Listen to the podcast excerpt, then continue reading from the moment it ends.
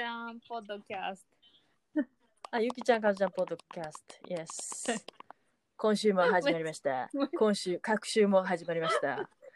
よくわからずに、えーリズムはバラバラでやっております。ゆきちゃん、かずちゃん、ポッドキャスト。今日は Tuesday、あ Tuesday night。特に平日でございます。ト。突然平日に、はいはい、平日にやっております。あのまた 大丈夫ですか？はい。はい、大丈夫ですよ。あの、ちょっと暑いので、まだあの残暑がね、はいありあの続いておりますのでね、ちょっとこちら窓を開けようかな生活音がむっちゃ入ってますよ。生活音がすごいですけども、あのカーテン閉めたりとかですね、隣で喋ってる人の声が聞こえるとか、まあ、そういった臨場感も伴いましてお伝えしております、ゆきちゃん、かずちゃん、ポッドキャストでございます。2020、今はコロナウイルスが2波がだいぶ収まってきた。そんな今日この頃、皆さんいかがお過ごしでしょうか？今日突然ラジオっぽいですね。今日のテンションちょっと違いますね。今日すごい暗いネタばっかり準備してるのに。今日はとてもじゃあ and、um, heavy ヘビーうん。あと救いようがないネタばっかり。Well、um, 救いようのないネタ。さあ、救いようがない人間とは救いようのない生き物なのか、それとも救いようがあるのか、重たい。重い。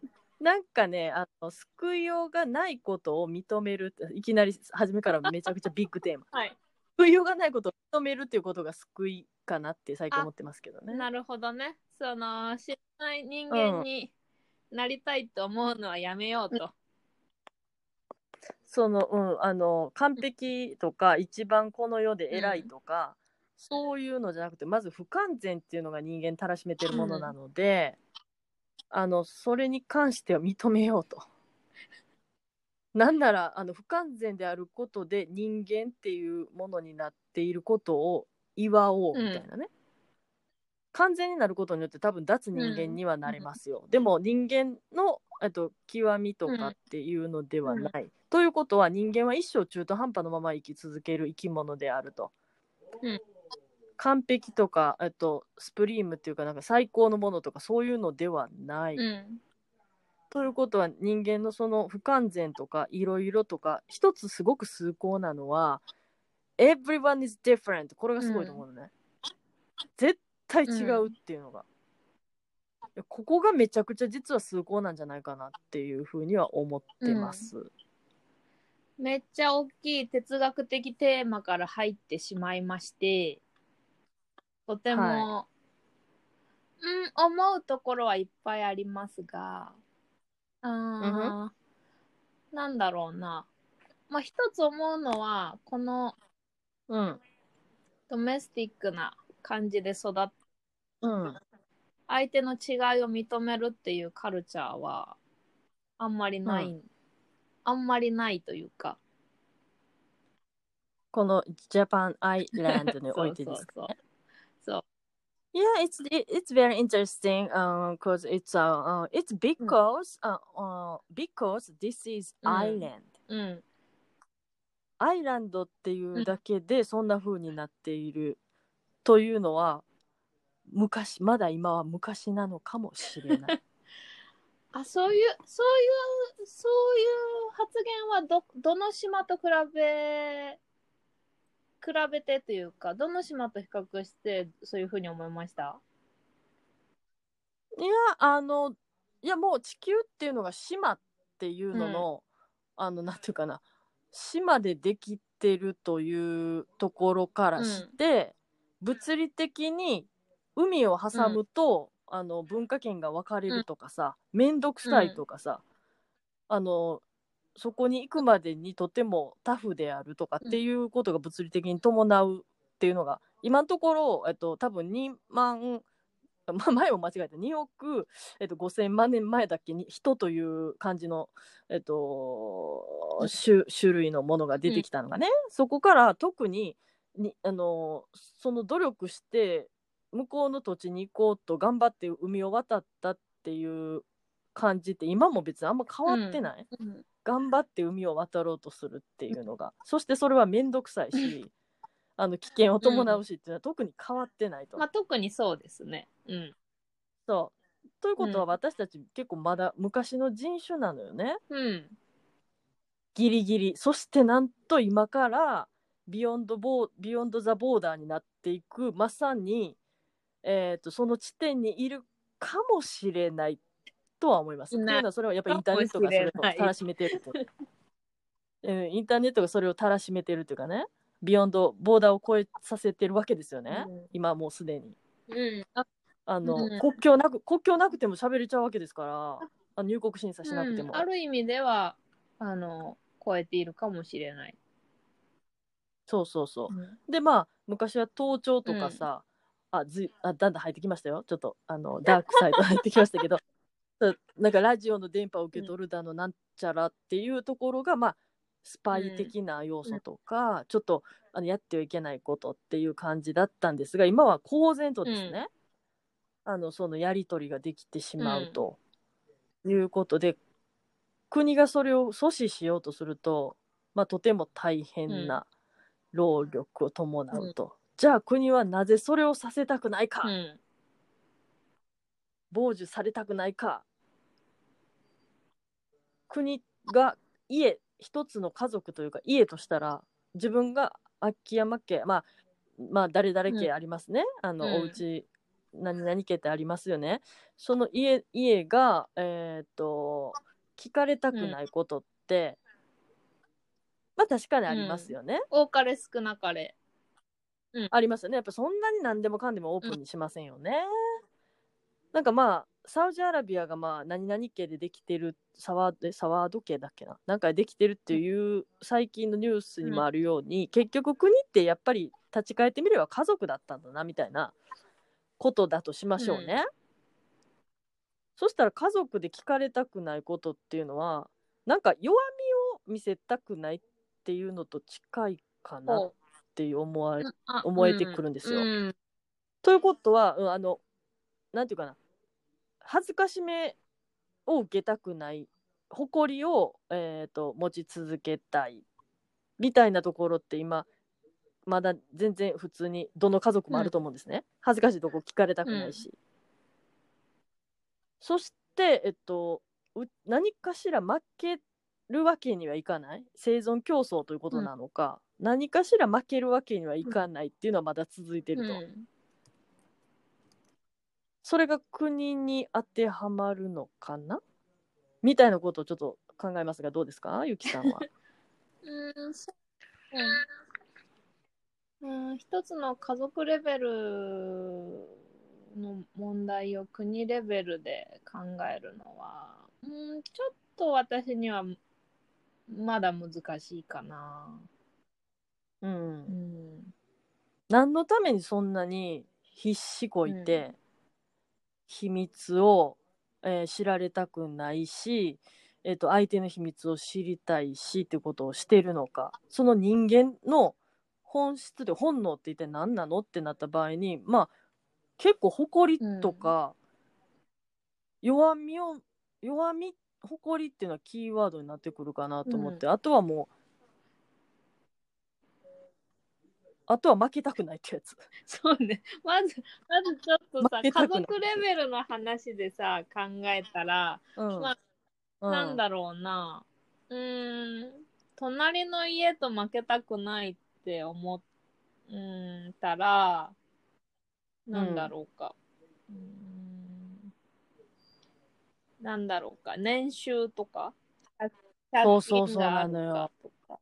うーんあとは、まあ、も、うーん、持ってるものとか、なんだろう。みそうそうあるよね結構。そう見栄あるのよ。だからむ何々さんところのえ子は、えっと、何々大学に入ったとか何々さんところは何々銀行の今あと偉いさんをしています、一方みたいな。一方、こちらは。何々さん何々さんは現在、えっと非常に生活が困窮しておりますってなった場合に何かしら誇りとか誇りか。っていうものに差が生じますよね。あ生じますね。うちのほ、家ええ家の大きさまあ、家のなんていうかメンテナンスが行き届いていることによって心地よく暮らせたり、えー、と周りにあの、まあ、美しい家だなというふうな印象を与えることができますが一方その経済困窮することによって家があのメンテナンスがままならずあまり綺麗ではない、そういった場合の、えっと、惨めさみたいなもの？ふむ、まあ、没落し、うん、その惨めによって何か言われるわけね、あそこ惨めだねって言われた時に、そんなこと言われたくない！っまあ、保身ですね。て、うん。うん、でそこの、まあ、子供が例えば子供には責任ないじゃない、そういうとこの家に生まれたことって。でこんなとこであの住みたくないもっと僕は綺麗な家に住みたいんだって言って飛び立っていく子供は綺麗な家を建てたいって思うよね。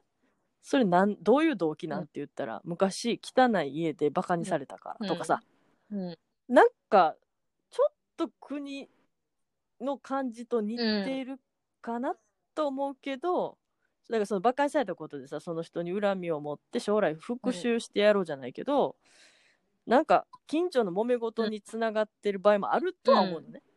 なんか、でそこ、ううん。ん、うーん。でもね、こういう家族、あのー家族間のもか、ん家族間って言ったら家族の中の話になっちゃうのかな？か家族。まあ文脈かなこれ文脈かな。えっ、と、か、家系同士、うん、家家族族対対家族家族で発生すうる、ん。まあいざこざみたいなのって、その時の社会情勢にも結構さ問題が起因してうん。いるとうん。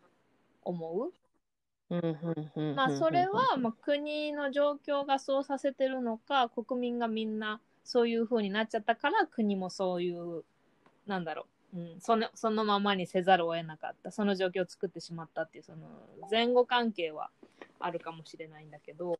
うん。なんかうんあのその置かれている時々で、えっと、家対家、まあ、見栄の張り合いとか、何が誇りになるかとか、うん。そういうの結構違うような。うん。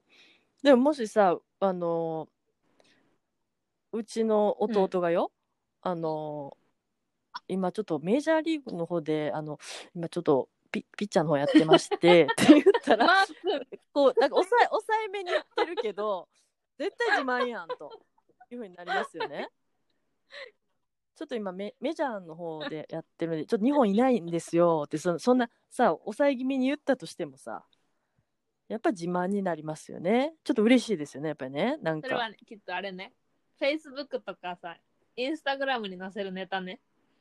言いたあい。そうそうそう。それと結局それうんってさ、日本でもなぜかニュースにするあのすごい人たちなぜかニュースにしているすごいあなんですごい人ばっかりニュースにするのかなって言ったら すごいやろって、うちの家すごいやろ、でもすごくない人はまるでいないかのようにひっそりとしておりますっていう、なんかやっぱ似てんなっていう感じはちょっとしてて、対外的にすごいぞっていうのを見せていかないと勝っていけないから競争に。それ、その、うーん、いや、いろいろ思うのだが、うん。なんでそんなにあのすごい人をさ日々フューチャリングするのかっていうのとやっぱり惨めっていうことに対するトラウマ、そう前者は結構メディアの素直な気持ちから始まってるんじゃないかなと私は思ってて、最初はまあ自分の息子がさ大リーグにえ違う違うメジャーリーグに行くって決まったよ。年俸が何億ドルだよって決まったらもうお母さん嬉しい。もうお母さん嬉しくてみんなに言いたい、自慢でもとにかくとにかく言いたい。そしたら最初は地方新聞の記者が、ああ田中さんとこのマー君は大リーグに、あメジャーリーグに行ったんですね。これはすごい地域で初めてだとかって記事に書くそしたら、うん。これはこの地域だけじゃなくてか 東京都で東京都でも初めてだじゃあ東京都の新聞に書くみたいな。それが東京都での新聞になったら、全国紙あ全国ネットのテレビが「わあマー君これは日本で一番すごい!」ってなんかただ褒めたたえるみたいな。その程度で。ただただすごいっていうのからする、それは全え全人未到っていうの？っ そうだねていうやつやね、だから今まででそこまで行った人はいないっていう意味だから、あそういう意味でニュースにしてるっていうことも言えると。一つはすごいなんだろう割とプリミティブにこの人私が見てすごいからニュースになると思うっていう気持ちの増大で、もうん。うあの日テレとかフジテレビも NHK も取り上げちゃうみたいな、うん。あうん。感じはしてる。でももう一つはその逆で印象操作うんになっちゃうような取り上げ方もしてるっていうものはあると思う。うんうんうんうんうんあのオリンピックでドーピングまでして金メダルを取らなきゃいけないと思う国、って一体どういうあれがあるんでしょうかねそうなってくると。なんかいろんな負国あけたらりますけど。ペナルティーがあるとか？この国の恥さあありう。そう。あまさにそれだわ。恥さらしがあって、いや人間のさ本性出たね今ね。あいやお前私それそれ今すごい人間の本性がそれ本性を代弁しましたな。いやこれみんなさ言わないようにしてるだけでさそれ言う？それがあるのよ。いやあるんじゃないかな。それや。結局それや。うんいや言あの言えない。最近の人はそれは恥ずかしいから はそれこそは恥さらしがっていうことさえ恥ずかしいから言わ 気をつけます現代人として。はいでもリアルな叫びはそれです。はい今まさに巫女として下ろしました、ね。だからもうその恥さらしとして扱われたくないからドーピング頑張るよ。そうそうそう。うわー。そんな感じ？あーね闇がありますね。闇がありますよ。これは国によってそれまたスポーツのね、うん成績がいいとかって扱い変わってきますけどね。いやいやいや。そうでもあのなうんなんかちょっとあの今日話したかったことの一つになるけど、えっと第一次世界大戦が終わってから第二次世界大戦に行く間の、こうやっドイツの動き。っていううんうんうん、すごい興味深いね。そ。のやっぱりベルサイユ、第一次世界大戦終わってベルサイユ条約を結んだ時にすごい不条理な、そう。あの条約を結ばされてドイツの国民はすごい、なんうん紙幣価値がむちゃむちゃ下がっちゃって、もう紙切れみたいになっちゃったと、うん。それにそれに対して仕事もなくてその教育も受けられない、もう子供たちが、うん。路頭に迷うみたいな世の中うん。に一時期なっていたと。まあ文献か何かで、まあ読んで、うん。そこからの脱却を考えて、うん。えっ、とナチス率いる。まああの後にナチスが率いる方が、うん。えー政権を握っていたっていうわけだけど。あそれってこう、うん。ナチスのいい面を見るとやっぱり国ををこう復興させるために、あうんうん。作ったよとか、うん。その、うん。なんだろうえっと後にぶっ壊されたバウハウスもやっぱり新しいテクノロジー、新しい素材でもう安くて大量に作れるデザイン性の高いものを作ろうみたいなうん流れでこう、いや作らあの運用され運営されててなんかうんこううーんなんかその国民みんなが貧しいからまあその中で大なり小なり見栄を張るとかさ、うん。まあ惨めな感じ、まあ、国として惨めなうん、そう惨めっていうのがね、本当にいかに人間にとってテーマになってるかっていうのが、そう。いや本当惨めさっていうところはすごいキーワードやなと思って、人間にとっては、虫虫とかにとったら惨めも何も別にそんなに虫カブトムシがあいつの角より小さいから俺は惨めやとかさ。ちょっと。あんまり聞いたことないよねそうね。あいつの方が光ってるあんまりさコミュニケーション俺の方が能力くすんでるとがカブトムシとはできないから。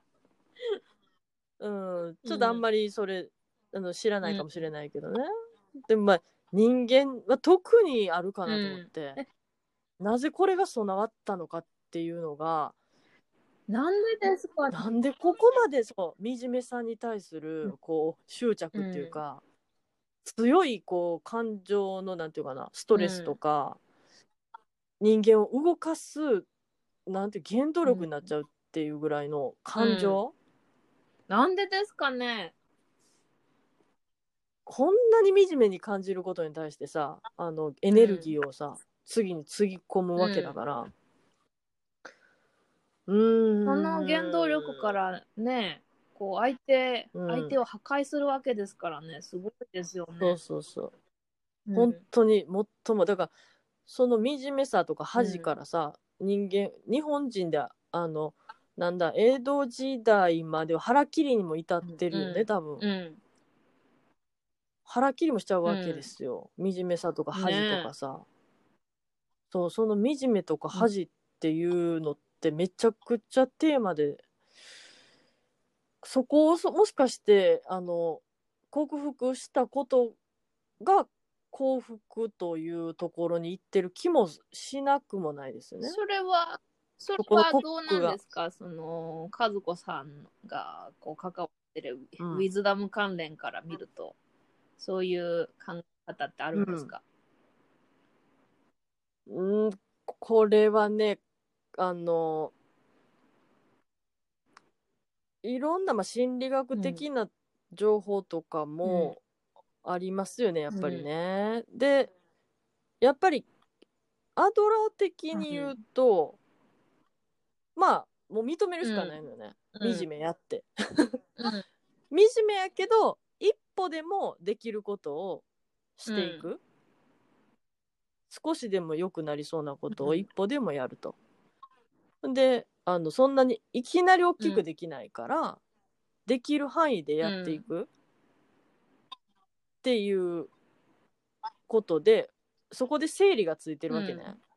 あの惨めだーってうん惨めの渦にずっと巻かれて、惨めだ惨めだ惨めだっていうふうに、まあ、台風の目でさ、うん。あ竜巻の目と一緒にぐるぐるぐる回るんじゃなくて、えっとはいうん。惨めですよと。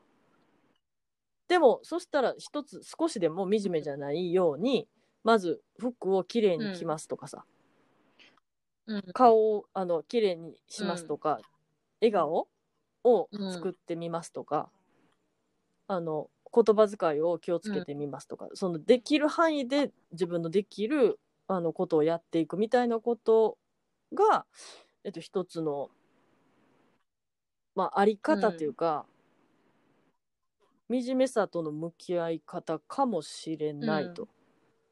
惨めであるっていうことを隠すわけにもいけないいかないのよね。だって惨めなんだもんって。惨めって感じてるよねーって言って自分に言ってあげて、惨めって感じてるよねーっていうありのままを、まず認めて自分と一緒に伴走するみたいなところは、まあ、いわゆるまあマインドフルネスみたいなところではあるので、隠すとか逃げるとかっていうことがまずできないものだっていうところから、うん。幸福にアプローチするしかない、うん。うんっていうのはありますよね。そうう、ん。う。ん、聞いていて、そのやっぱり他人と比較している、他人と比較してうん。自分は惨めであるっていう感情が生まれてくると思うんですけど、うんうん。その、でも他人と一緒に生きていくのがこの世の中ですよと。そうなんですよ。だから、常に誰かと比較しないといけない。えー比較ひうん比較しがちなのに、自分は惨め、で、自分は惨めですと。うんうんえーそのことを肯定し続けると。肯定というか、惨めです。で、そこから自分は、じゃあどうしますか、?1、惨めだーって思いながら、渦に巻かれながら、うん惨めだーって言って、今日も、今日も回ってます。そう、今日も待って、今日も待っております。で、今日も疲れる。はいみたいな。日々、に1。2は、惨めだ。でも、惨めだって思うのも、ちょっと落ち着けて、うん。何かできること、少しでも気持ちが、気分が良くなること、なんかないか。あったら、できることだけでいいから、やってみよう。うんて。自立心が求められますね。うん。そしたら、その、うん何かに巻かれてますっていう、他のうんペースに合わせてやっていることと、えっと、自分は惨めです。はい、うん認めてますと。でも、自分で、じゃあ、それに対してどうするかっていうのを考えて、はい、行動を始めましたと。選んでるので、あの、自分で選んだ行動をやっていますという図め、あの、図式になります。うん。あの他人がやっていることに巻き込まれてますっていう日々を過ごすのか、自分で選んだことをやっているかっていうところで言うと,、えー、と他人のペースに巻き込まれている状態はおそらく不自由ってやつだと思うんですね。で自分で決めて選んだことを、えー、と認識してちゃんと自分の体に伝えてそれを行動できている状態はある意味自由とも言えると思うので。自分の意思通りに動いていいわけだから、そして動けてるんだから、それはまあかすかではあるかもしれない、あの目に見えて華やかな幸せではないけど、あの幸福感としての物質の出方としては多分ちゃんと出ると思いますよ、うん自由だなっていうことをちゃんと認識できてる状態、うん。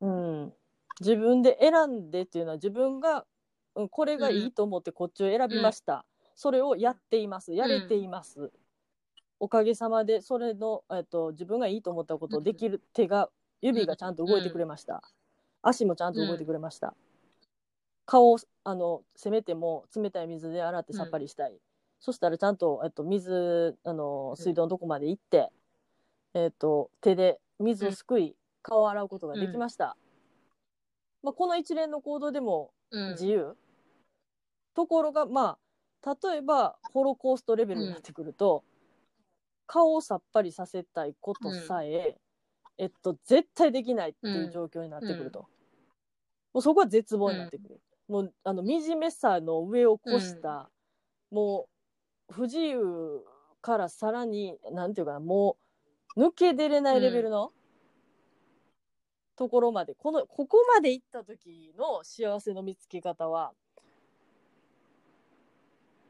うん。これはねシビアですね。シビアですね。だからもうだって服を剥がれ、うん。剥ぎ取られてる状態。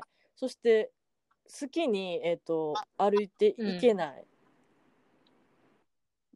食事もままならない、だからあの極限はあの確かにあの中で幸せを見出すっていうのは、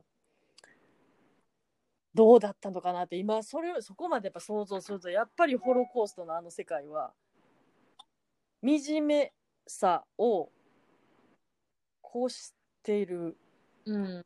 ところにある他人と比較してるとかっていう次元でももうないような気もするよね、そんな気がしますね。う。うんん、うん。人権っていうやつを思いっきり剥ぎ取ってる状態、うん。うん、剥奪っていうことだよね。なんか人権っていうのはさもう私たちが生まれた頃は普通にあった言葉だから、うんはいはい人権って感じだったけど、やっぱりそういう歴史のことを思うと、人権って人権大事。人うん。権大事、うん。人権ありがとうぐらいの、まあこの時代にいるものとしてはねうん。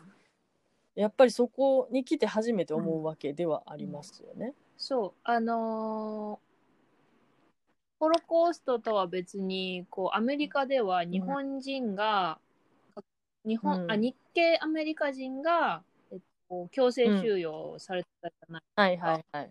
うんうん、うん。で、まあ、それは、あのまあ、どんなひどいことがあったかは、あの、わからないですけれども、うん。ホロコースト的な、こう、殺戮は起こってなかったんじゃないかな、うんうんうんうん。思ってるんですけど、その時に、はいその、こう、収容所の中から、日本人、う日本人歩兵団みたいな、にあ日系アメリカ人だけの軍隊のの、うん。が一体作られるんですよ。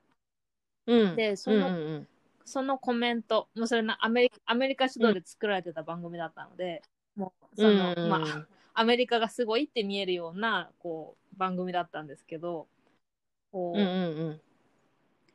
こうその日系アメリカ人があのうん。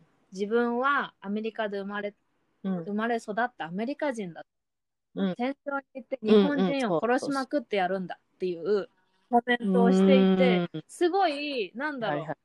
複雑な気持ちにななったん。なん、か、自分、自分は日本、うん。日本人だがうん日本、日本への愛国心みたいな特別なものをあんまり感じてこなかった。だけど、その一言を聞いて、かすごい悲しい気持ちになって、アメリカ人だから、そういう国とたた国と国との戦いになったら敵なんだけど、うん、でも、ただ、なんだろう、元日本人、うん、元日本人っていうだけで、仲間なんじゃないか、みたいな、こう、うん。こうグル、グループ感っていうか、仲間意識みたいなものが自分の中にこう自然と芽生えて、うん、うん。そのな、なんだろう、こう、ナチスはそういうわけでユダヤ人ドイツ人を守るために、ユダヤ人は、うん。あの違うって完全な線引きをしたわけじゃないですか。それそうんれでまあ人権を剥奪するところまでこう言ってるわけなんですけど、い言ったんだろうなと思うんですけど、うん。なんかこう、その時私が、あ、悲しいって思ったけれども、この悲しみは何なんだろうか、ななんだろう、地球市民万歳みたいな自分もいれば、日系アメリカ人が日本人殺すって言っててむっちゃ悲しいみたいな、このうん。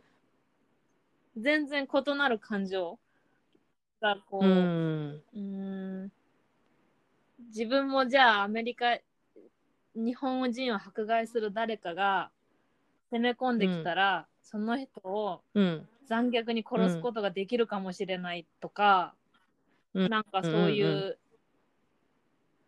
うーん人権に守られているはずなのに誰かを迫害してしまうかもしれない自分っていうのがやっぱりいるような気がして、うん。うん。なんかこううん。愛国心とは何なのかとか、うん。この週末いろいろ考えましたね。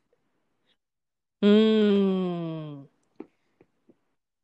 ほんとね、なんか、そう、今、国って何？みたいなことを考える機会に、まあコロナのことでもなってると思うんですよね。で、国っていうのを否定するわけでもないし、何やったっけなっていうのをもう一回ちょっとうん。あああって当たり前のもんだと思ってましたっていうのが大半だと思うから、うん。でもさ地図広げてさ、あの国境書いてない地図書いたら山と川とさ、なんか平地があるだけの地球なわけでさ、えほんでなんで国やったっけ、うん。ってなってきたらさ、やっぱりもともと部族やったなっていう気はしてんのね、そのブラックっていうかその集落の,、うん。あの酋長がいてさ、でなんかちょっときご近所さんと協力した方がなんか向こうから誰か攻め入ってきた時に、あの強く入れるからとか言ってだんだん大きくなっていったとかさ、うん。なんかそういう結局ノリでしょ？みたいな、うん。うんまあ、それがたまたまめちゃくちゃ大きくなっていってものすごい大きくなったっていう状態ですね、うんうんみたいな。うんそうね。だから、その、まあ、部族、部族もさ、定住したい部族とさ、定住できない部族がいたりさ、そうあうの、んうんまあ、購入できる品目人間までもう羊と交換できますよみたいなあの部族もいれば、人人間は特別だみたいな価値観が全然違う、まあ違う。うん。もの同士がさこうん。う出会出会っていたと想像するとまあ全部が平和的解決ではなく、こううん石を投げ合ったりいざこざがいっぱいあって、そうそうね。まあ、それが原うん子爆弾までいったのかなというのも、そうそうそう。い石がね、石投げてて、それ、あの、枝をさ、先とんがらがして槍にし始めてさ。で、槍に石とか重りつけ出して、ちょっとなんか、重量感のある、パワーのある槍ができてさ。それがだんだん大砲になっていってさなんかもっと重い方がいいんちゃうかみたいになってきてさ。なんか火をつけた方が効果ありそうやとかで爆弾になっていってさ。その終着点だったの。そうなんかやっぱりもっとは、まあ、部族間であり、なんか結局あの多分何かを殺して食べてたりさ、き木の実を取ったりしてたんだろうけど、そこを荒らしていくやつらが、きあの隣の部族でいたと。そしたら今までさちゃんと食べたりしてたやつをなと取りに来るやつがいる言うて、うん。あいつらをとっちめるって結局やっぱとっちめるっていう本能で初めは単純にこう喧嘩してたんやと思うけどね。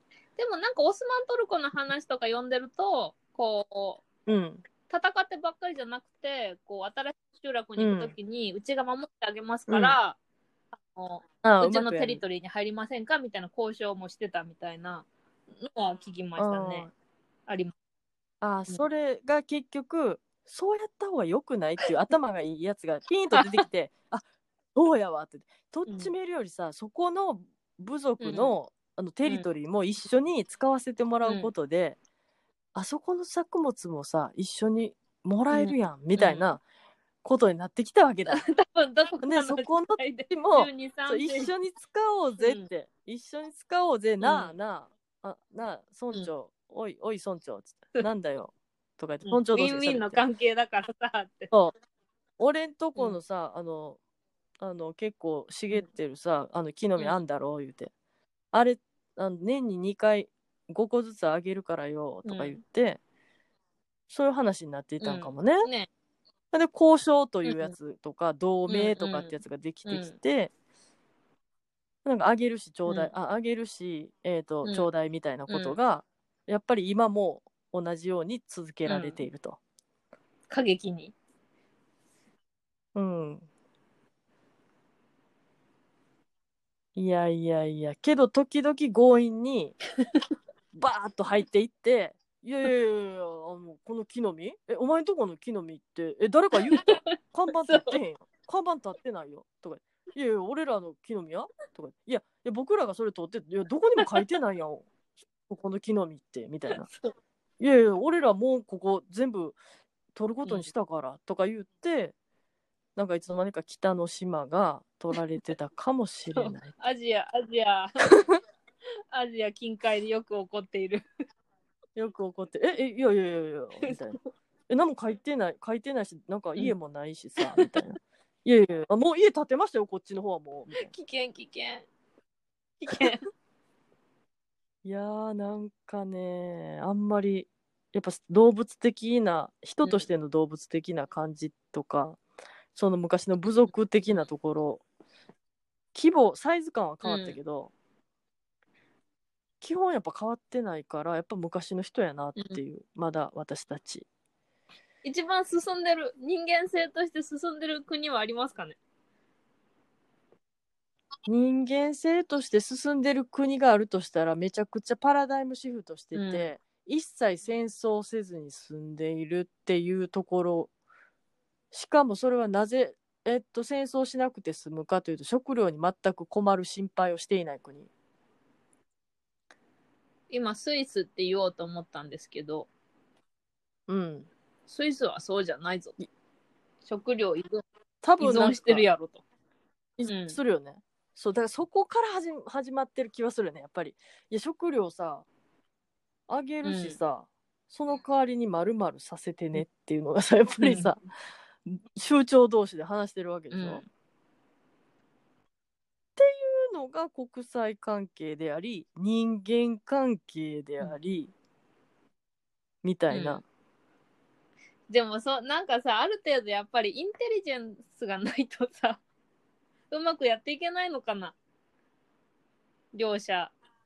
うーん、なんかね、文脈とかっていうやつも、なんか最近思うかな。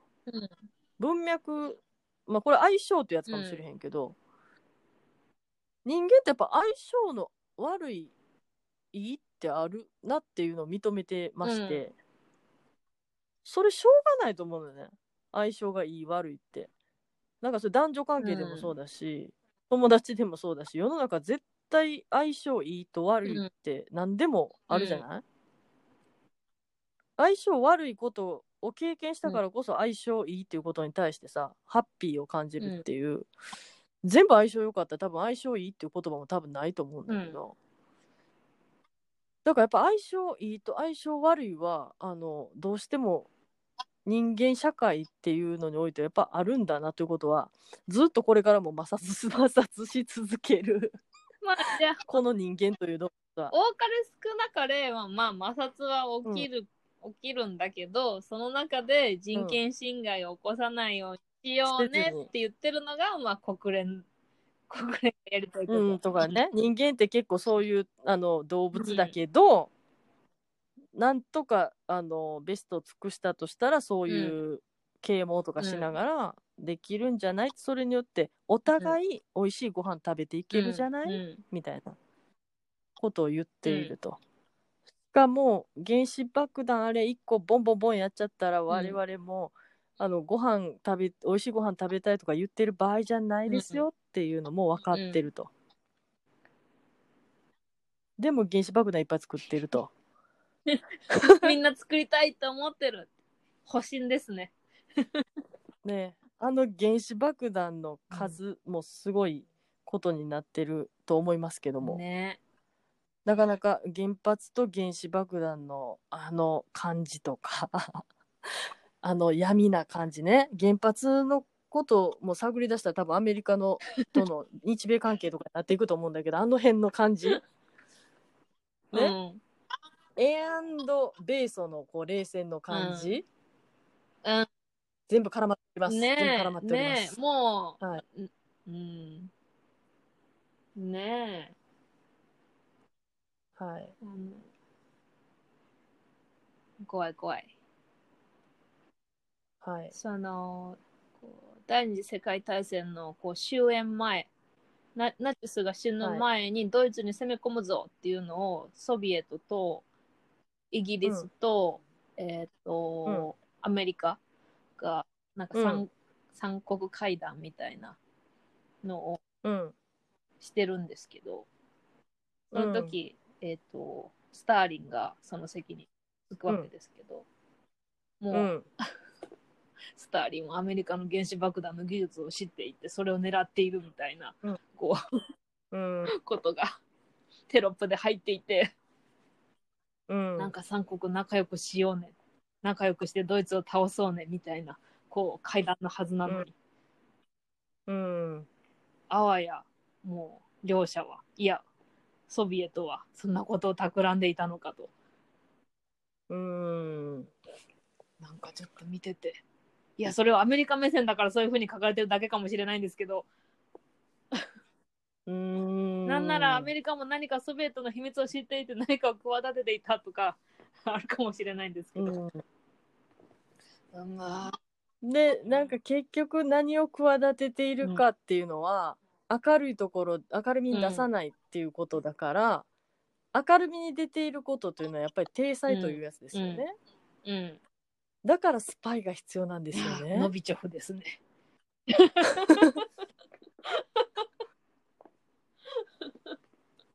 いやーなんかでも、あのスパイとかってさ、あの私の生まれた頃まあ70年代ですけど、その頃も結構いろいろそういうことの疑惑はありましたよね。っていうのが、あのやっぱ北朝鮮にまたつながっていくけど、うん。そうなってくると。ラまあ拉致されてる人がさ、あスパイそういううわ噂もう嘘か本当かわかんないです。けど、ありますそよね。うそうそう、うん、教育者としてね、っっていう話はまあ出てますけど、でもこう007があんなに流行ってるからこうスパイ活動をしてしてないはずない。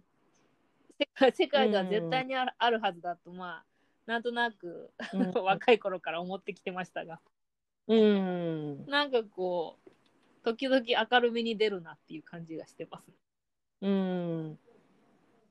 このスパイ的な感じっていうのって割と20世紀感がすごいある、うんうそれとセットでやっぱり戦争いっぱいやってたと、まあでもその第一次世界大戦からのなんだろう工業化された戦争がうん。スパイ活動も加速化させた、いやあるいはもっと昔からなんかこう、ミッシャーを送るみたいな感じであのうん。まあやってたかもねね。それはね、それはまあ本当の大昔からあったかもしれないね、うん。それはもう中国4000年のその、あのあの歴史上にも多分それは絶対あるだろうけどね、日本もなんか忍者的なやつとか、そう忍者ね的なやつとかね。スパイのこう仲間かもしれない。うん、やっぱりそれもやっぱり人間らしさっていうか、こう疑うっていう人間の,、あの性質と、人間っていうのは建前のことをや,、やって欺こうとするっていう性質があるということのなんか、うん、い意味合いがそのスパイというものに現れてるよね。人間って隠せる、うん動物も隠すけどね。あの俺木木に張り付いてるけどこれき俺木やからみたいな 虫いるじゃない。確かに。木とそっくりの、うん、いや俺いやいい日いいいい日みたねいな、ただの地面ですよーって。そう。だからやっぱり生き生き物ってこう欺くっていうかうん騙す？っありますね。ていう性質があるってことだね、うんうん。で疑うっていうのは、猫もあ人間を見ながら、こいつ信用できるやつかなっていつもこうすごい目で見ながら、ほんで私がいきなり「シャー!」とか言うたら向こうがビビって逃げるとか。なぜ猫にそんな？餌くれる餌くれる方かそれともやばいやつなのか シャーって言うたら「あやばいやつや!」って逃げて餌持ってない、に生き物は疑いながらけども食べ物を得ようとする、うん。生きるための食べ物を得ようとする、うん。疑いつつも食べ物も得ようとする。みたいな、それと惨めさ、そのなんか感じが戦争という。昔はいさかいやったんかな。それが工業的なもので、とてつもないあの、サイズ感を持っていさかいするから戦争というな,、なったんでしょうか？そうじゃ。もでうだって第三者が止めに入んないと止めれないみたいな止状況にうん。なっちゃってるってことですもんね、その第一次世界大戦ぐらいから。うん。うん。今年はあの長崎とかさげんあの、うん。広島の原爆投下時間にされた式典とか、あのまあなんか見れる時は見るんですけど、あの見ますか？ゆきさんは。いや、見てな、うん、見てないですね。うん。今年、靖国のやつはチロッと見たかな。うんうんうん。なんか一応ね意識してるんですよ、私。なんかそんな別にいつも決めているとかじゃないんだけど、意識はしてて、でなんかね今年のコメントちょっとね微妙だったのよね。なんかあのせ戦争のその足音がすごい近づいてるっていうことをどっちも言ってたのよ。だ、だ、だ、だ、誰、誰コメントですか？市長とかのコメントで要するにその原爆を使うあのなんていうかな使ってしまいそうな雰囲気みたいなのがすごく漂ってる。だからあのそういう環境がすごいななんだろうあのここは本当に不勉強なんだけど多分、うん。えっと、トランプさんのことが結構影響してるのか、その核爆弾とかに関する条約とかが多分ちゃんと、あの今まあの改善というかしていくはずだったんだけど、うん。それがちょっとできそうになくなってきてるとかそういうことなのかなっていうのもあるしなんかねあれってちょっとそういう原爆のことに対してなんか積極性みたいなのが出てるみたいななんか作ることとかねなんかうん。武器の輸出とかさなんかそういうことに対して。うん。なんかえええみたいな。でなんかさあのさらっとニュースで言ってたんだけど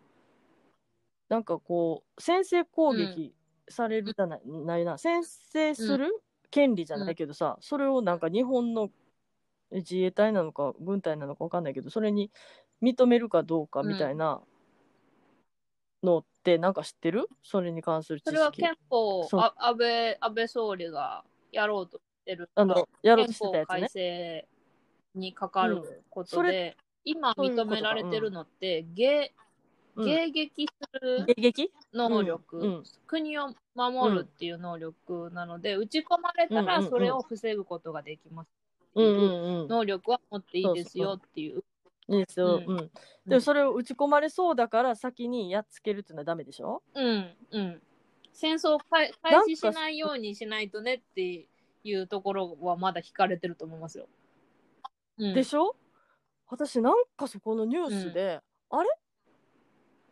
できるようになったっぽいこと言ってないか？いやいや、まだまだまだその憲法改正も安倍総理取り組んでるけど、まだまだ言ってないよね。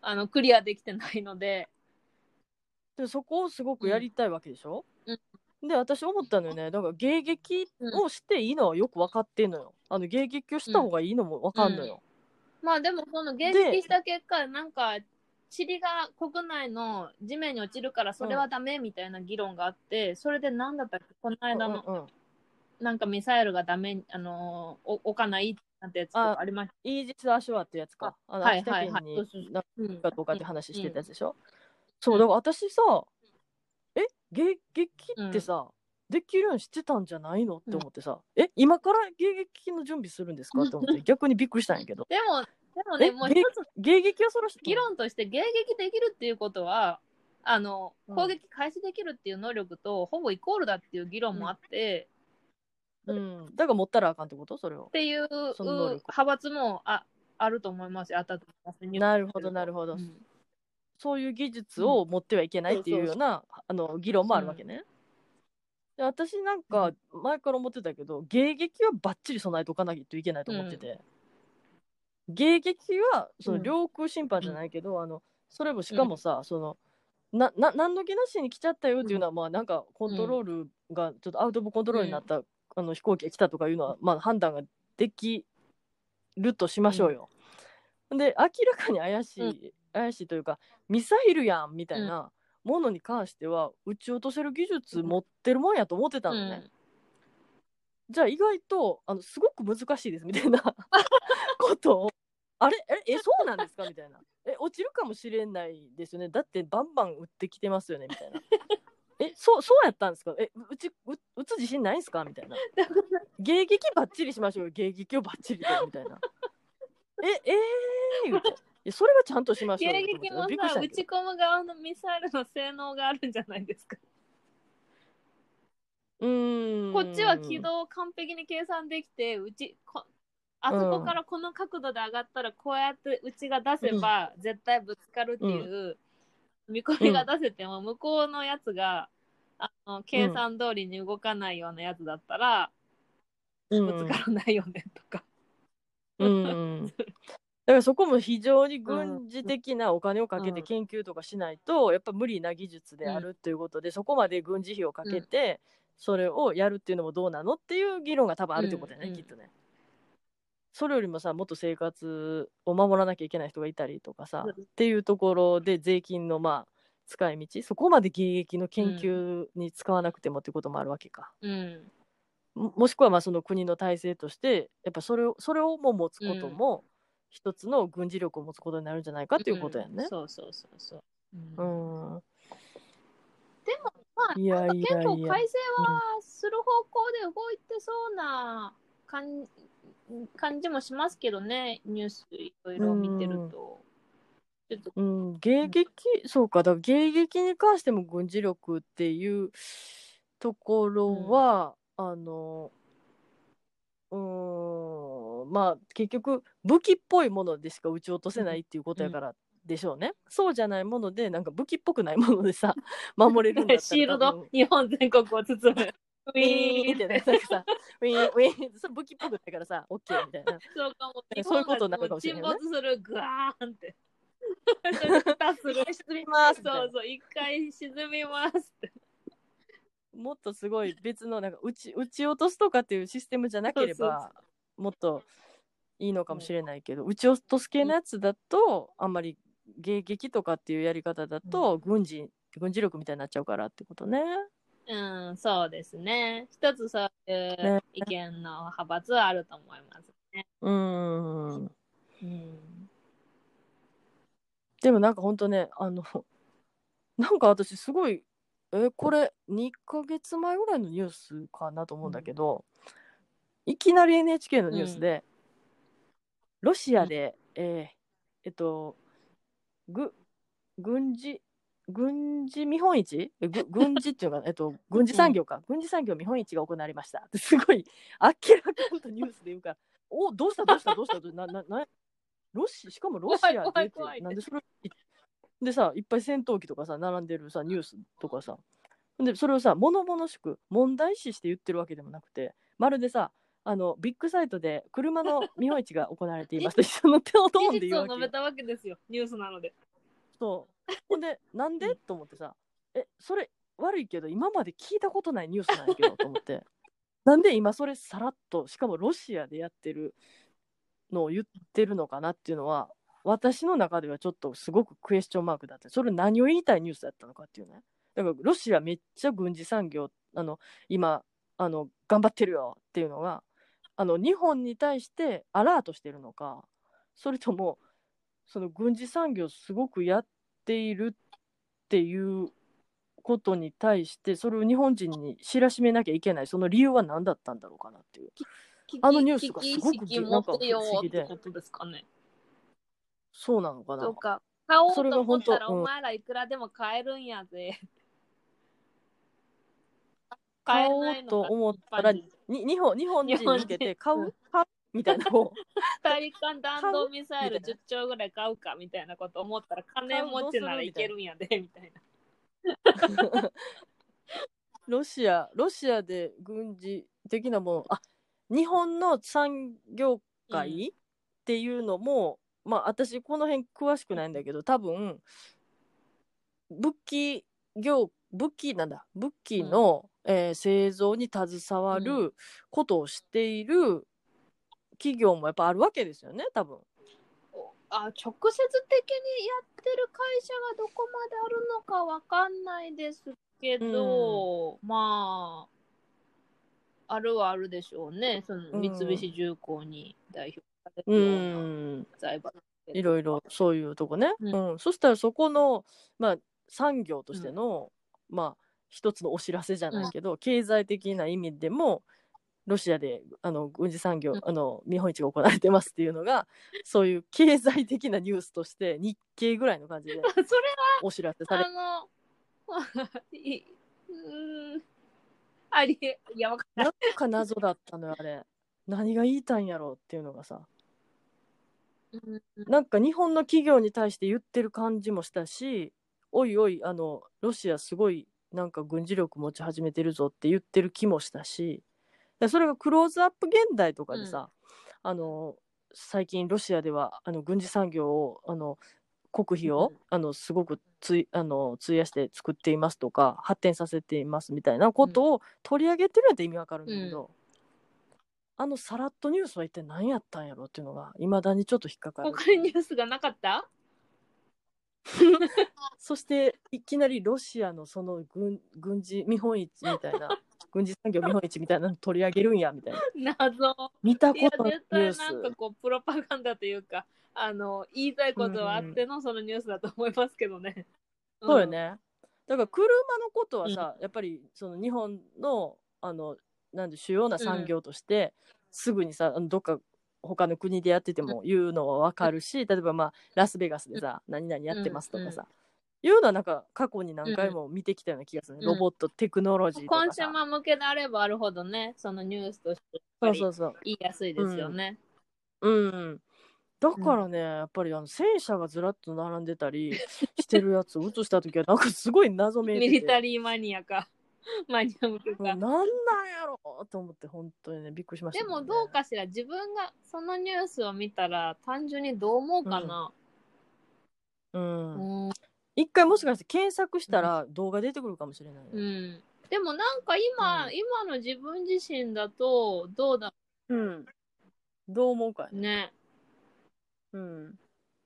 ただ単純に外国ではこういうことがビジネス見本市としてできるんだーってなんかうん。経済的な感じしか得られないかそれともうんあ今の戦争はこんなすごい武器がいっぱい使えちゃうんだって恐れおののくか。うん。でもそういうなんそういうのもあるのかな。もう今度戦争したらこんな武器で襲い込まれるぞみたいああ。なるほどね。な、でもねそのアメリカが作った第第一次世界、第一次第二次世界大戦第一次世界第二次世界大戦か。についてうの,、んうん。あの番組は、よいしょよいしょで、第二次世界大戦はアメリカの女性の地位向上につながりましたっていううーうん。差し込みをね入れてくる来てたんですよ。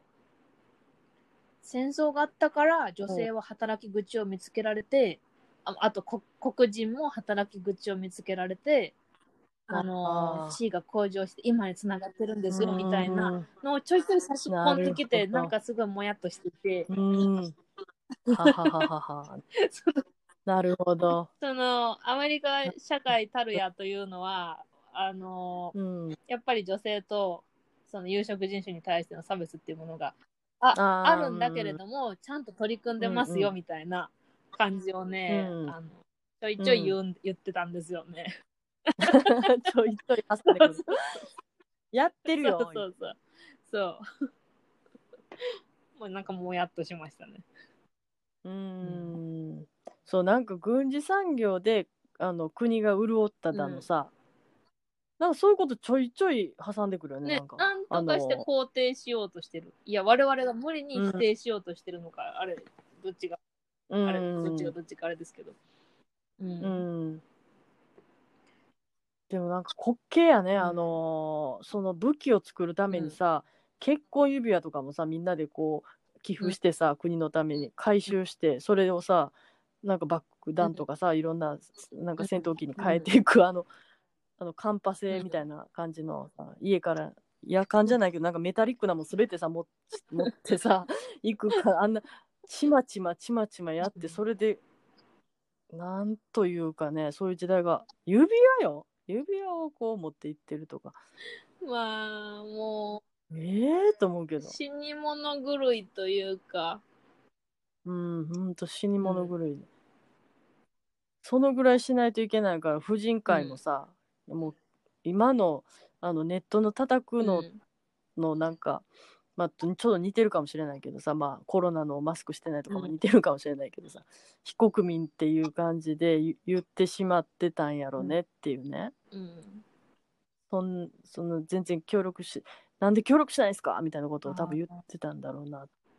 でもそういう同調圧力って、その、なんだろう、こう、見栄を張らなきゃいけないとか、弱みを見せちゃいけないみたいな、うんそのまあ冒頭のみじ惨めさとはみたいなところとつながってくるんじゃないかなと思いました。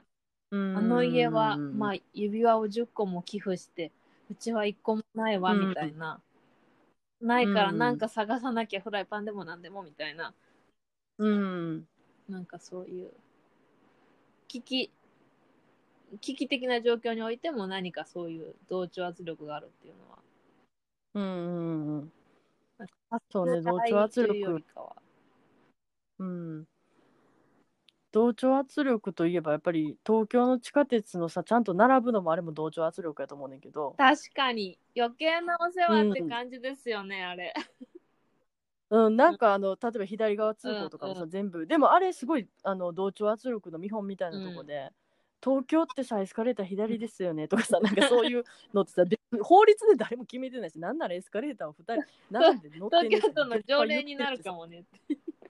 そうなんかそういうのもすごい流行ったじゃない、ちょっと今薄れてきてるけど、一時さ大阪は右、あの東京は左みたいなこともさなんかでも大阪の右っていうのはさあれは別にルールじゃなくてさ、あの本能的に私ニューヨーク行った時も言ったけどそうなんとなく右利きやからさたまたま右に乗ってる人多いとかそれぐらいのノリで右にしましょうって誰も言ってないの。あれ大手阪の右右の手すりを触りたい。そうそうそうそう。ただそうただ右利きの人が多いだけの世界の話であって別に右にしたいって言ってたわけじゃないけど多分あの、うん。なんと阪急電車かな、の人がなんかこうなんだっけなな何かの機会にこう右の方にあの寄ってくださいかな。んか言うのを言ったような話のことを取り上げてる番組あったんやけど、いや別になんか右にしなきゃいけないとかなんかそういうなんかめちゃくちゃがんじがらめでもないと思うのよね、あの大阪とか他の地域においてはね。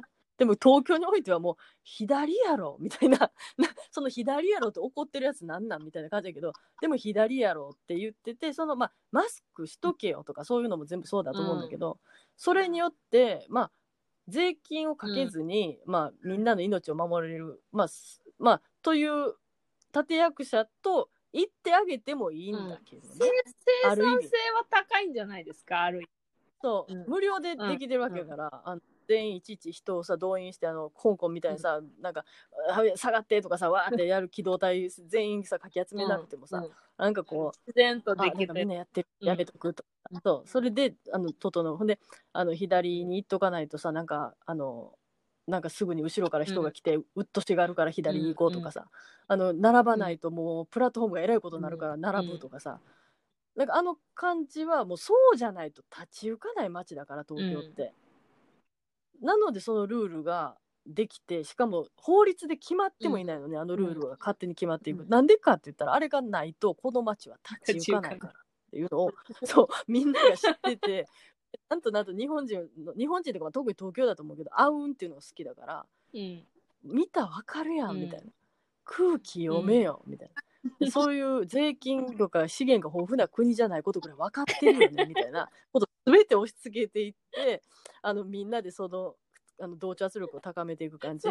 それをさまあそうみんなに褒めて、外から褒められたらそんだけ同調圧力の中で自分が動いてるのが、そんなにすごいすごいというか美しいとも思ってないくせに褒められたらなんか日本すごいみたいな。いさ、なんかすごいのかなみたいな感じになっていくなんかあの変な感じもあるけど。でもな客観的に聞いてると、すごい感じはしますね。そうなのよ、うん。だから本当ねあのいやらしいけど、さっきの恥恥系のことになってくるのはやっぱりね。それぐらいわからないのうん。みたいなことを分かる分かってるよね、まあ、2とかっていう言葉にもつながっていくんだろうけど、2の人がこうねまあこう身分が上ってたら変だけどで分からないやつがなんかダメみたいな感じ結構好きじゃない、うんうんうんなんかあと省略する言葉とかにもそういうのが隠れてると思うんだけど、この言葉が分かるやつは分かるやつだ、うん。2だみたいな。そのなんとなく分かるやつだけをこうあのうまく分かるやつばっかりの世の中にしていきたいって言ったら変やけどそういう意図がうまく働かせれてる。ずそれも税金を使わずに、っていうところはまあ秀逸ではあるのよ。だからうん。あの、すごいなんかその叩く人っていうか、っていうのがうんまあまんざらえーっとあのなんていうかな。やりすぎでもやりすぎの人もいるよ。その引っ越さなきゃいけないレベルまでさ 追いやる人がいるっていうそのそういうことそれはさすがにやりすぎやと思うけどそのちょっとやった方がいいんじゃないかなって思わす空気感とかさ、うん。そういうのでなんか丸く収まるっていうのはまあ日本人独特かな。それもしかもやっぱ恥とかさあの周りみんなやってるんだからっていそうそうそうそそう。まああるある時それは大変苦しくある時それは大変楽。誰かのミノで隠れてたらうん。OK みたいな、うん。でもコスパいいと思いましたけどね。コスパめちゃくちゃいい、なんかもうそそれがだってさ法律をさそうしたうん。ら作る、法律作る？ってなってさ、またその法律作るのにさ他の問題解決をしなきゃいけないことほっぽり出してさ それにまた頑張って法律作ったりしてさやってたら他の問題も解決しないじゃんっていうのも、うん。日本人うつうすうす分かってると思うのよね。うん。だから結局できることは自分らでやろうよみたいなのが好き好きというかまあできるっていうかやろうよみたいな民族性があるから、うん。協力してやらないとさそんな資源豊富じゃないじゃん、うん。だからみんなで分け合わなきゃいけないじゃんっていうのがベースにあるからうん。ななんかその辺分け合わないとやっていけへんやんって、うん。お前もやっていけへんくなるぞっていう意味も込めて俺は怒ってんねんみたいな、おせっかいうん、お前も死ぬお前も死な死にたくないやろって。お前も死死にたくない。俺も死にたくない、みんな死にたくない。わかるやろ、みたいな発想でなんかプンプンしたりしてるんだというのはまあちょっと愛だったりもするっていうところもあってそこはちょっと非常に複雑っていうかいやね。なんかさあの今まあプロダクティブ生産性高いじゃんとかって言いながらその反面、そういうのが苦しくて死んでる人ってたくさんいるんだろうなと感じたわけうですよ。ん。で、うん。そのなんだろう。その同調圧力がきつすぎる人もう耐えられないってなっちゃう人も、うん。まあ、満員電車でさ、うん。あの毎朝静かに通勤するの本当嫌みたいなうん人とかね、なんかそれを救う仕組みは弱いのではないかと思ったり。うん、そう。ね。うん。だそれで要するに外国っていう逃げ場があるっていうね、うん。日本じゃないところに行けばそうじゃないよ、その代わりあのハイリスクハイリターンっていうか、まあ死ぬかもしれないけど自由だよみたいな国っていうのはたくさんあると思うから、まあそれが逆に心地よくて生き生きする、まあ死ぬかもしれないけどねっていうね。でもすごく生き生きできるんだよっていう、だからその今もそのマスクもそうなんだけど、死なないように生き生きできない、じゃあ生き生きできなくて死なないんだったら生き生きして死にたいみたいな、うん。ここすごい問題だと思う。よ 別に死んでもいいしさ自由にさせてくれよっていう人って結構実はいると思ってて、うん。けどそれそれごめんやけどあなたが死ぬのはいいと、周りにどんどん移っていって周りを巻き込まないでくれるんだったら自由にしてくれていいけどっていうのがまあ結局みんなの言いたいことだとは思うんだけど、まあ俺は死んでいいからマスクしないよって人は割とおじさんとか多いんじゃないかなと思うんだけどね、うああんた別にいいのよっていうのがまあ周りの本音かなっていう。あんたがそのかかるのはいいんだけどそのあんたがかかることによってさらに周りに広がるのが嫌だからマスクしてほしいって言ってるのよっていうのがまあ周りの人の本音かなっていうところ、うーん。難しいでしょそこ。めっちゃわかるんですよ。俺はめっちゃわかるんですけど、うん。こりゃ苦しい人いますわ、って感じ。うん。うん。そこをまあうまくコントロールできたらいいんだけど、やっぱりどうしてもさ何かしら喧嘩になっちゃう時もあるじゃない、そこでボッて火がついてしまう時も、他人と、うんそしたらまあいやそれが最近起こっている一般人による一般人への無差別殺人ですよ、それなんかマスクのことでも最近あったんだっけ？あそれさっきさ飛行機の、あの あの一回ピーチアビエーションだっけな、なんか北海道発東京着うん。どどこかに行くやつで、新潟にマスクによるトラブルによって、あの新潟に一旦えっ、と富士ふえ富士着えっ、と一旦寄ってそう富士着じゃないごめんなんていうの？あの一回降りるお一回降りることなんていうんだっけ？着陸。着陸。着陸。一回、えっと、そこに寄ってね、そのいやマスクし俺はしないっていう人がいたのよ。その人をでそしたらさ横の人がさ隣の席嫌やって言うじゃない、でそれでトラブルになったらしいのよ。でずっとその機内の安全を乱すような感じになってしまったのでその人を降ろさなければいけないって。なって反ですねそうそうそうそう、うん、それでその人を降ろさなきゃいけなくなって、新潟に一旦降りてその人を降ろしてまた飛び立ったっていうことがさっきあったっていうニュースが先ほどそれがありました。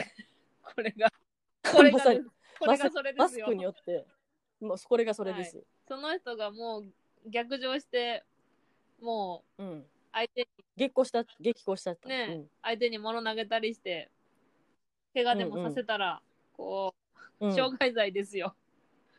うん。うん。著しくちょっと、あの、機内の雰囲気を乱乱したらしく、はい。新潟で降ろさなければいけない賠償請求ですかね、これは。それとも裁判ですかね。どうなるんやろね。裁判して賠償金何十万とか、何百万とか。うーん。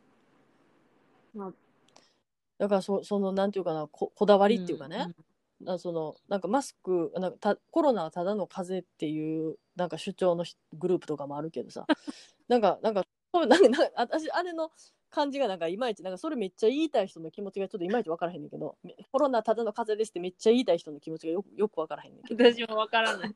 みんなの責任取れるのねっていう感じですよ。そう。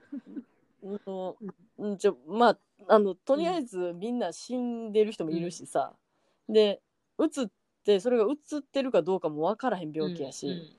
で、どんどん広がっていくっていう今現状なので、マスクした方がいいっていう。しかもマスクをすることによって、ちょっと、あの、それが、ちゃんと効果を発しているので、やりましょうねって、あの意味わかんねえけど、なんか、マスクはしない方がいいみたいなことも言う人もいるもんで、なんかその、そういう一種のそういう人もやっぱり何かいるわけよね。でなんかそうだそうだみたいな人いるわけよね。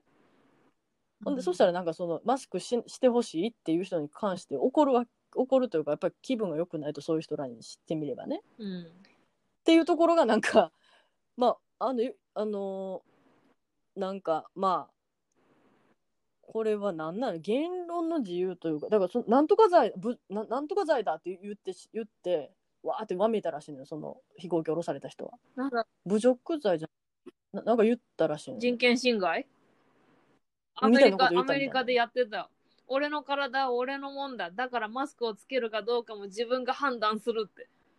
やっぱそうやね。うん、そうそうそう。おいおいと思ったんだけど、あんたそのニュース見た時も。だから結局さ、あんたは別に死んでいいって、だからた、まあ、ちょっとタバコと似てるんだけど、あんたは別に、うん。あの肺がんになってもええねんけど、その周りにさ危害とか、あの周りにそれを及ばす、及ぼすのをやめてくれと言うてんねんっていうね、ね。うんそそれが通じないっていうか。それを協力するっていうことによってあのまあ、うん。守れる命があると。このど、でもその人からしてみればそんなもんかかる人の免疫が弱いと。うん。それぞれの問題。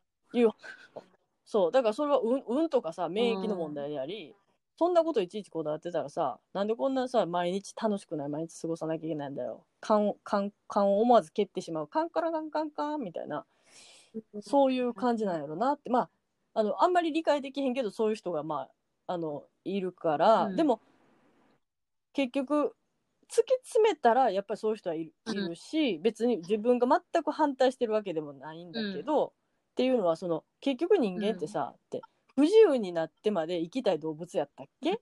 みたいなところに立ち戻るっていうかね、うん。なんか、不自由でずっと生きうん続けるっていうことと自自由でも死ぬかもしれないっていうのどっち？みたいな どっちでしょうか？不自由でも生き続ける。死なないように頑張る。不自由か。死んでもいいから生き生きするもうそれは人、きっと人それぞれ。うん。これでやっぱりまたみんな違うっていうことになってくると、ただ今聞いてて思ったのは、同調圧力に準ずるっていうことは、その、うん。なんだろう、ちょっと優しさでもあるのかなと思いましたね。日日本国内でおける暮らし方。そうなのよね。ううん。うん。だからその、あの、いや、俺の自由だっていうのも、あの、いや、全然意味がわからないわけじゃないんだけど、そうわかるんだけど、その、なんていうかな、やっぱり死んでほしくないやんって。私も自分が移したくないしさ、とかっていうのが、なんとなくあって、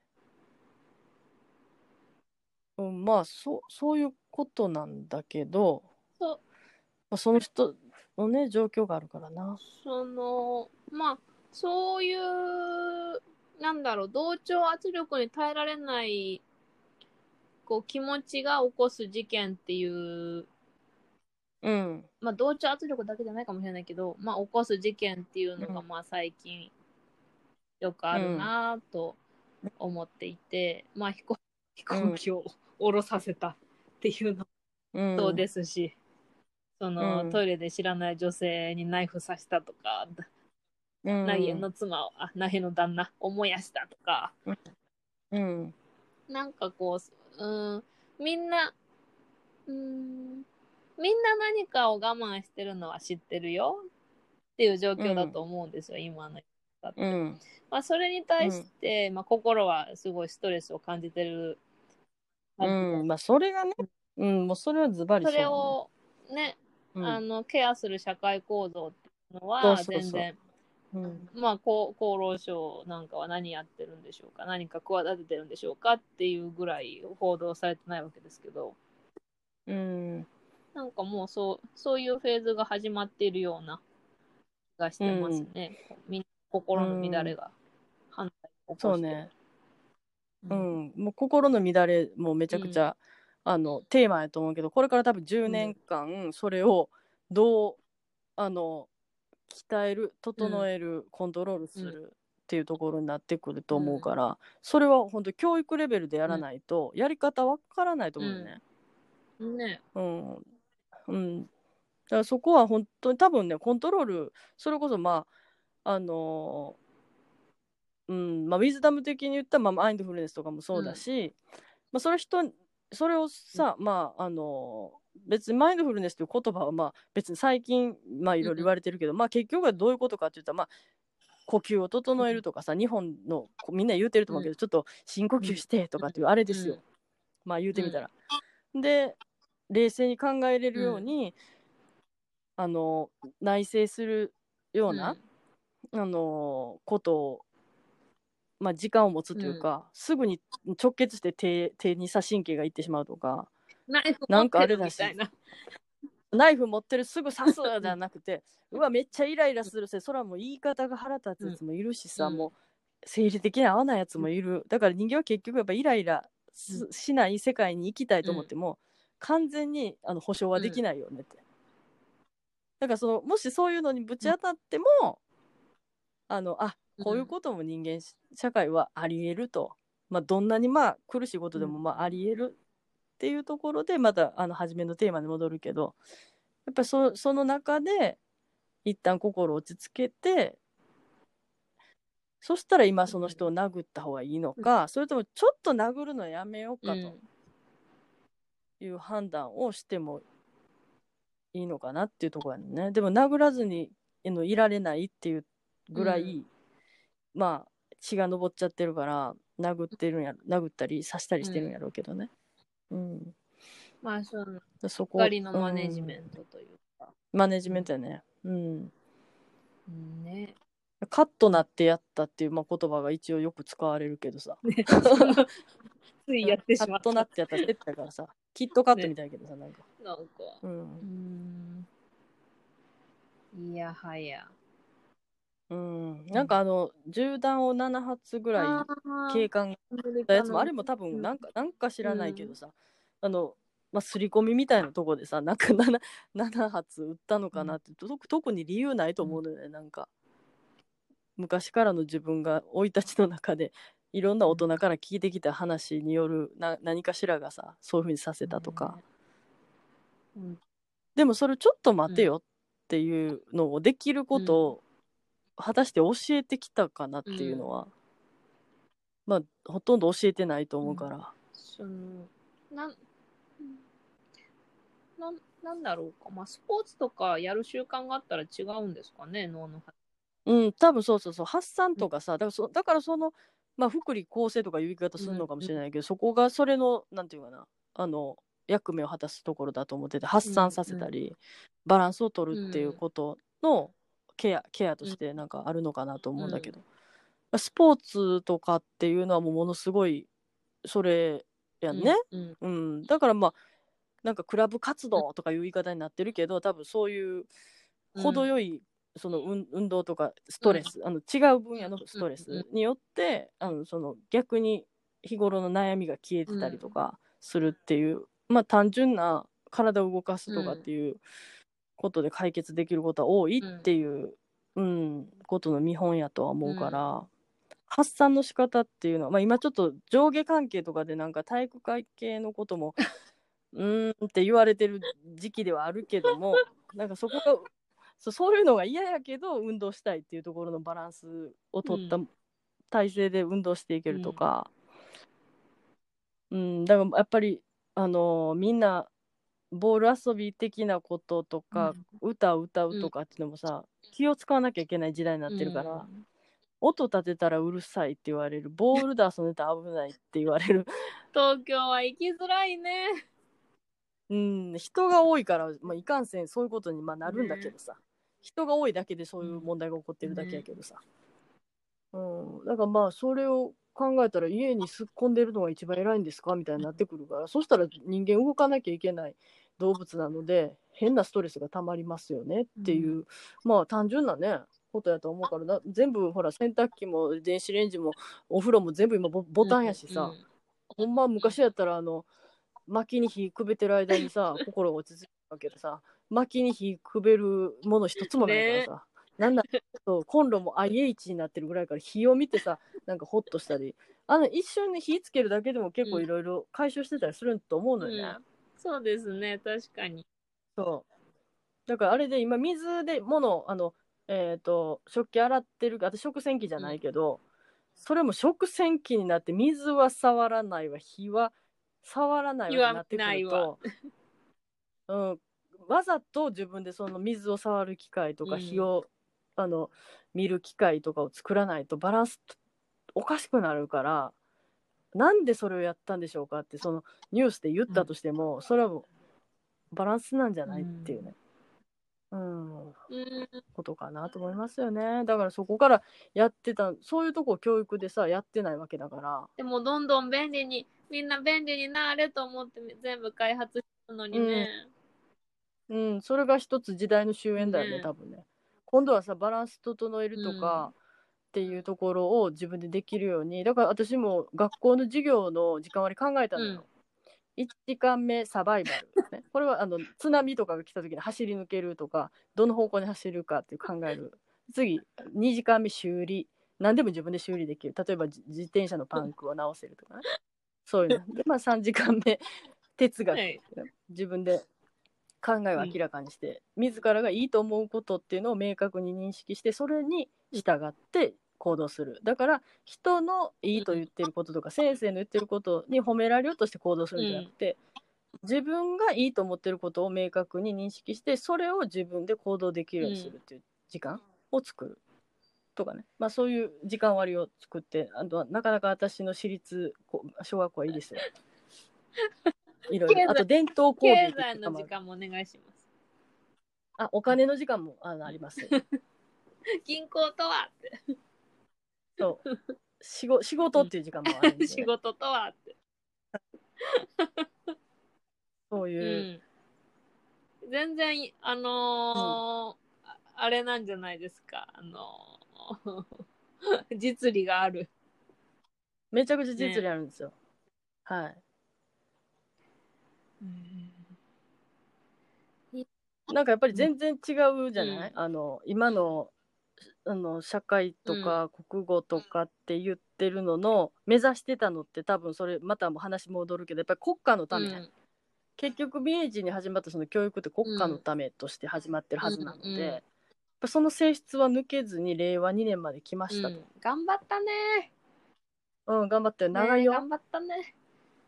うん、でもあれってやっぱり思ってるわけで、先生もはてなはてな飛ばしながら頑張ってると。でそれの中でも楽しいことはもちろん子供の中で見つけられるから、なんとか柔軟に楽しいって思って過ごして子供時代を過ごせた人はセーフ、ところが疑問持っちゃった子供は問題。疑問持つことは悪いこと 悪いことじゃないはずなのにドロップアウトですよ。えそれって悪いことじゃなかったはずなのによ。うん。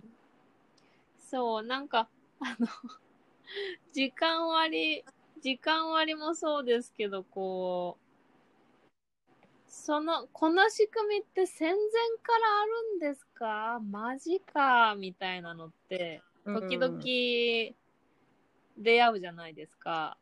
うん。それを、なん、なんだろうな。誰かリフレッシュし、リフレッシュというか、リニューアルしようとしてないのかしらって疑問に思っちゃうことがありますね。そうなんですよ。ううん。ん。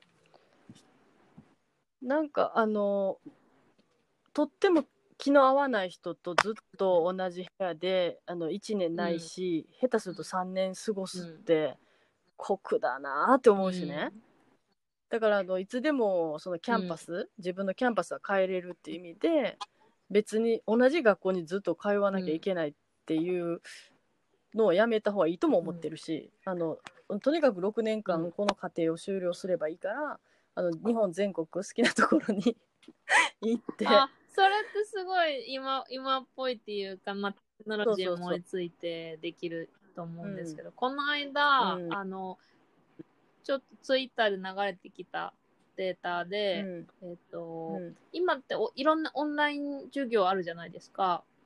うん。あまあ私がやってるレアジョブもあるし、うん。あとはうんうん。大学の授業が無料でうん。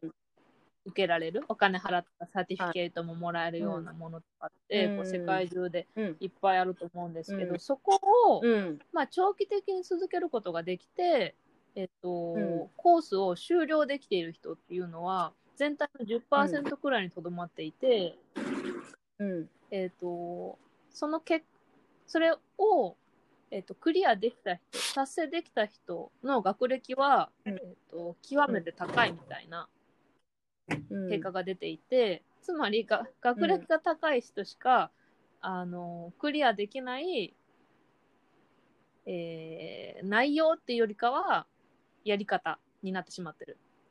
オンラインで自発的に自分が、じゃあここ、えーここまで点数を上げるとかこのサーティフィケートを取るって決めたけど、クリアできる人が、えー高学歴。かつ全体の1%、あうん。10%しかいなかったっていう結果が出ていて、その仕組みでは、テクノロジーではあの誰でもどこでもうん。まあ、うん。6年間のうち1年間の最初のコースはこれをここだけ終わらせてくださいねみたいなことはうん。なんか仕組みテクノロジーから見るとできる。実現できる。うん。しかし人間が整っていない、うん。あるいは人間を取り巻く環境が整っていない、っていうことが明るみになっていて、うん。なんかこううーん社会の変化が求められる。うん。それにそれでもいいんだって思える雰囲気学校行かなくていいんだ、友達を作ることが重要だとかって言ってる人たち、うん。人たちはそれはそれ。これはこれっていうふうに扱えるような雰囲気とか、うん。なんかうん。ハードウェアは OK でもソフトウェア問題ありみたいなのが明るみになってうて、ん。うん。ちょっとなんかうーんまだ進化の余余地ありっていうかうん、ありますね。ここ心地よい束縛はやっぱりあの何したしたいのって大人にいきなりさ、聞かれても子供ポカーンってする時もあるからさ、その心地よい束縛みたいな束縛っていうかなんていう強強制、うん。いい意味のね、これやってみ見たらって言う言われてやっとあのできるようになる子もやろうと思える子もいると思うから、適度なこうプレッシャーとか、ストレスとかあの、うん。強強制っていうかまあそのやはいどうぞやってとかいうのはいいと思うんだけど、それをなんかエスケープできるって言ったら変だけどあのいやいいですやらないですっていう自由とか、まあ、そこにずっと行かなきゃいけないとかっていうのからはフリーになった方がいいかなって思うし、うん。わかりますわかります。うん、だから昔10羽人からげって言ってあのマンモス一クラス50何人とかで私らの親の世代はやってたし、私らの世代第二次ベビーブームはだいたい一クラス445人ね、でも今って多分そんなことないと思うしうん。教育もなかなかねあの今でも先生の またそのなんかいいのか悪いのか、こう何に時間をかけなきゃいけなくてめちゃくちゃ大変な労働時間になってるのか分かんないけど、それでさらに教育システムを変えるなんてっていうなんかそういう見方もあるだろうからワークライフそれよりもワークライフバランスでしょ。そこまでシステム変えるとかなったらしんどいでしょっていうふうにな今流れかなと思ってて、はい。だからああいうのってパッションを持ってさ自分で勝手に考え出した人が勝手に小さく始めてるのが広まっていくっていうのがラそうなのでだから先生たちに変えた方がいいですよって言っても無理やと思うので,、まあ、でこれ以上そんなこと考える時間を増やさないで。義務教育は無理ですね。そう義務教育においてやるのは無理だから、うん。まあ例えば自分たちで考えたやつをやっぱり地道にあの小さくでもやってていいねそれいいねっていうので伝染いくしていくのが前例を作って前あの伝染していくのが、うん。まあ日本向けかなっていう前例好きやから。じゃあまず塾、物を修理する塾ですよって。そうそうそう。あの修理する力とあと家建てる力ね。小屋小屋レベル小屋。そしてだからままずみんなねあの災害に強くなるっていう教育を、あのこれから間違いなくあのびっくりする台風と、びっくりする竜巻と地震と,、えー、といろいろ来ますので、それに全て対応できる力っていうのを持った方がいいですよ。じゃあみんなどんな家作りますか？はいじゃあちょっとみんなで設計してみようか。っつって、はいどうぞ。うん。ってみんなで設計する。風に飛ばされないで、えー、と雨がいっぱい来ても大丈夫な家、どうなのかな？みんな変えてみて。じゃあそれを建ててみようって言ってみんなで実際建ててみる。うん。とかそのぐらいの感じの授業の方が私は面白いかなと思ってて。やりたい。でやりたいです実際にそれよ。やたい。やりたいでしょ？で例えばさまあめちゃくちゃ風を吹かすようなスタジオのでっかい扇風機を持っていく。それがまたエンターテインメントになるじゃない？そしたら風をブワーンってさ吹かしたらさ屋根飛んじゃったっていうのがさやっぱりそれを見ないといけないと思うのよ。実際に屋根飛んじゃったねっていうところを見る。だからそういうのがやっぱ勉強かなって私は思うのね。っていうのもあの私電球まああの照明のことやっているとですね、えー100ボルト100ボルトっていうのが、まあ、ありますよ。ね、でまあ日本人はほとんど100ワットです。あ 100, 100ボルトですけども、100ボルト用の電球200ボルト用の電球っていうのがあるわけですね。そしたらあの100ボルト用の電球に200ボルトを流すと爆発しますんで。っていうことって経験したことないでしょ？もちろんないですよ。もう、そう。え？でもそれをやっぱやらないとさ 一回やっとかないと意味わからない大学の電気科とかなんか、そうそう。で電気がショートするって言ってもさ、そんな意味わからないでしょ？もう、あの、家の、家の電気がガチャンンって落ちるっていう印象しかないですよ。そうそうそう。だからそのやっぱりあの偉大な失敗っていうことをさ、あのこう私たちが勉強してるってどういう意味かって言ったらその失敗をしないで本で学べるよっていうね、痛い思いとかしないで、あの 勉強できで勉強で知っておけるっていうのが美味しい話であって本本来の学びっていうのは全部さフロンフロントマンがエッジエッジの人がさ失敗してきたことをさ、あのメモに書いて残してくれてるっていうのはほまあ言ってみたら教科書みたいなもんだからさ、時間時短のために残してくれてるようなものを私たちが単純に勉強と呼んでいるだけで本当はみんながさ痛い思いしながら学んでいくのが本当の学びだとは思ってるんで肌で感じて、まあ、体感経験っていうのはもう最も大事だと思うし、うん。だからそういう意味でやっぱりその今の時代のサバイバルをベースにした教育っていうのをすると、そうなってくると心のマネジメントもそこに入ってくるからね、自分で自殺してしまわないための心の在り方とか、人に対して中傷する中傷したいその心理って一体何なんかな。そしたらその心理その心理をコントロールすることによってどういういいことがあるのかかか中傷したいけど、中傷しないっていうことも選べるっていうことを教えるとか、そういう心のレッスンも必要だとは思うし、うん。だから今までないでしょ、うん。そんなん。心のそんなあとはあと片付けのレッスン、うん。あのこんまりちゃんじゃないけど、あの服の畳み方、あとはあの掃き掃除の仕方、でガムテープがくっついた時のガムテープの残残ったところの取り方とかそういう。ね、えー、そんなの絶対学ばそういうのもそうそういうのもちょっと教えますんで、ない。教えまますすんで。あの全て要するにあの片付けるっていうことが脳みその中も片付ける。でルームと言われる、まあ、家の中もそうだし、うん。カバンの中財布の中、えーっと全て片付けるっていうことも学びます、なるほどね。サバイバルける。うん。うん、であとは自分のさっきの哲学にもなるけど、自分が自分になるために学んでいくっていう発想で誰かになりたいとかプロ野球選手になりたいために勉強するわけじゃなくて、自分っていうものって一体何なんだろうなっていうことをしっかり自分という楽器かな例えば。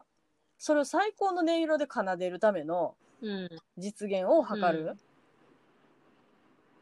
じゃあ一体ど自分が一番いい音出すってどんな状態なのかなっていうのを、最高の音出してみようかって。それが自分に対するこうなんていうかな。あのー尊敬にもつながるし、充実にもつながるし、とかっていうそういう感じね感覚、うん。だから何になりたいの？じゃああの何々大学受けようにじゃない、これがいいと思ってるからこういうふうなことををあのいいと思っててあのなんこういう場面に出くわした時にそれは嫌だなと思ったからそれはやらないようにしていきたい、やらないようにしていくためにはどうしたらいいか、うん。みたいなこととかそういうのを考えて自分のこう言葉と、えっと、思考と行動とかを一致させていくようなことをやりたいと思ってますね。何の学校や。素晴らしい。素晴らしい。素晴ら学しい。校。うんうんでまあ基本的に楽しいわけですよ。だから面白い、面白い楽しいがベースになってて、でユーモアは絶対忘れない。なんでかって言ったらユーモアっていうのはダイバーシティ超えていくから、ダイバーシティはもうさっき言った通りなくならないから、うん。あの絶対全員違うから、でそこでやっぱ相性っていうのもなくならない、わ相性の良し悪しもなくならない。そそれをこ乗り越えるもんって多分ユーモアじゃないかなと思ってるんですよ、うん。ずっと探していた。本当の字なんかすごいいいこと言ってる人みたいになってきたけどなんかこう、あのそういう、そういう雰囲気を実現するためには、あのうんそういう雰囲気になりやすい空間っていうのがすごく必要だなとうん思いました。で、す。ベリーマッチ。えっ、と、緩和ケア、緩和ケアっていうのかな？ホスピスかな？うん。もう、もう治らない病気を持っていうん。る人うん。が、まあ、入、入所したり、入居したり、うん通ったりできるようなセンターが、まあうん、世界、世界で、まあ、何箇所かあって、東京だと豊洲にあるんですけど、そこは、ななんか、フランク・ゲーリーとか、すごいあアーキテクトを生み出してるような有名建築家が、そのホスピスのセンターの建築とかお庭をデデザインして、その、なんだろう、痛みを抱えている人たちが、こう自然とそのことを話せるような場作りとか、うん。あのストレスを感じな感じなくてあの誰かと一緒に偶然話ができるとか一、人になりたかったら一人になれるようなこう、まあ、例えばこうトイレの空間をわざと広く作ったりとかそういう、うんあのデザインをしているうーんう多分国それぞれ財団は違うんですけどその建築からあのこう緩和ケアケアを考えるっていうような取り組みがうん。あったりして、なんだろう。こううん。自分らしくいるために心の整理も、まあ、あり方、ああうん。とかも大事なんだけど、それをまあ企てる空間づくり、まあ、この忙しい東京で何を言ってるんやって感じなんですけどあの建物の中だけでもそういう、うん。あの自分自身で居やすい空間を作りましょうっていう取り組みをしている。うん。財団があるんですよなねる。財団ね。はい。なるほどね。いやいや。そうですね。話はつきませんけど、あの、しね、そこの学校では、その学校ってどんな学校有名建築家を雇おう。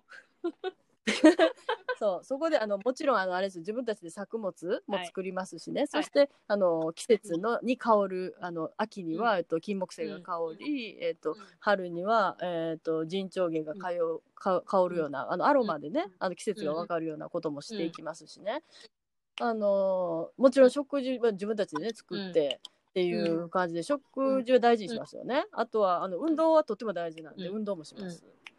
はい。そんな学校なんで、ぜひね、皆さんにも入っていただきたいと。奨学金は取れるんでしょうか？そうですね。あの、奨学金とかも、あの、考えていきたいし、もう、あの、ズバリ、あの、10代でも働いて、あの、お金を稼ぐというノウハウも教えるので、なんと働きながら、あの、通えるという学校にも、あの、していければなと思って素ます。晴らしい。じゃあ、生徒第1号コアットプレゼンテーション。はい。コアットプレゼンテーションでした。いやー、はでもすごい大事ですね。いろんな、うん、うん。社会の闇があって。闇、国、教育、うんいろいろ出てきましたけど。まあ、それね、において解決なのか、まあ、ひと少しでもベターにしていくっていう意味の戦や、あの、犯罪や戦争をレスレスにしていく。うん。もしくは、その、ドーンと戦争やったらいいじゃないかっていう道を選ぶのか。うん人間をそこまで守る必要があるのかっていう発想までぶっ飛ぶのか。まあ、いろいろな方向性がありますけどね。まあ、なんかやっぱり、うん、人間のどこかそのぬくもりじゃないけど、優しさとかそういう持ち合わせてる。まあ、惨めとか言ったけど、まあ、最後に、まあ、優しさとか思い出とか思いやりとかっていうところに行き着くと、やっぱり、死んでほしくないし、やっぱ戦争とか、嫌だなっていうのが、まあ、あの、昔の人からも一応メッセージとして受け取ってますからね。うんうん。う。うんんそれはなんか、うん。